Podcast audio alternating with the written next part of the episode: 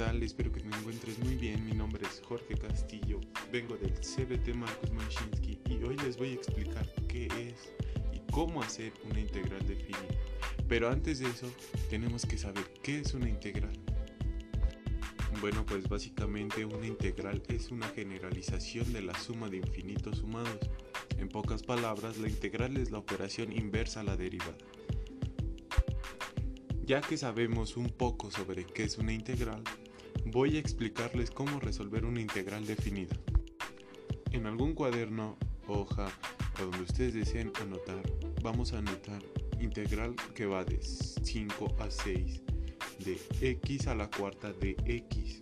Como primer paso tenemos que resolver la integral. ¿Y cómo la resolvemos? Pues aplicamos la fórmula de x a la n más 1 sobre n más 1. Y muchos se preguntarán, ¿qué es n? Pues n es el número a la que está elevada nuestra variable. Por ejemplo, x al cuadrado, x al cubo. En este caso es x a la cuarta. Ya después de eso quedaría x a la quinta sobre 5. Y al lado de la fracción ponemos una línea recta en vertical del tamaño de la fracción ponemos los límites de integración que es 5 hacia 6, 5 abajo y 6 arriba, para recordar que tenemos que reemplazar x con 5 y 6. Recuerden que, es, que el número de arriba siempre va primero, en este caso sería el 6. Y quedaría 6 a la quinta sobre 5 menos siempre va a ser menos. Menos 5 a la quinta sobre 5.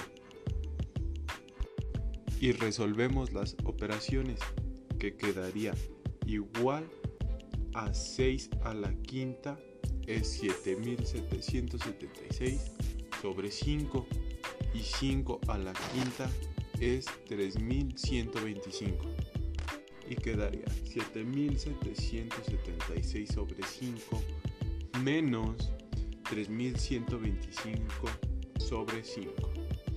Y tenemos que resolver esa fracción como paso final. Como los denominadores son iguales, así los pasamos. Y los numeradores los restamos, que sería 7776 menos 3125.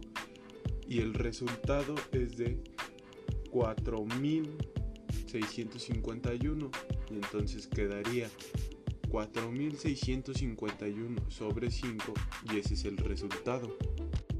Espero haberte ayudado, de mi parte ha sido todo y muchas gracias por escucharme, hasta la próxima.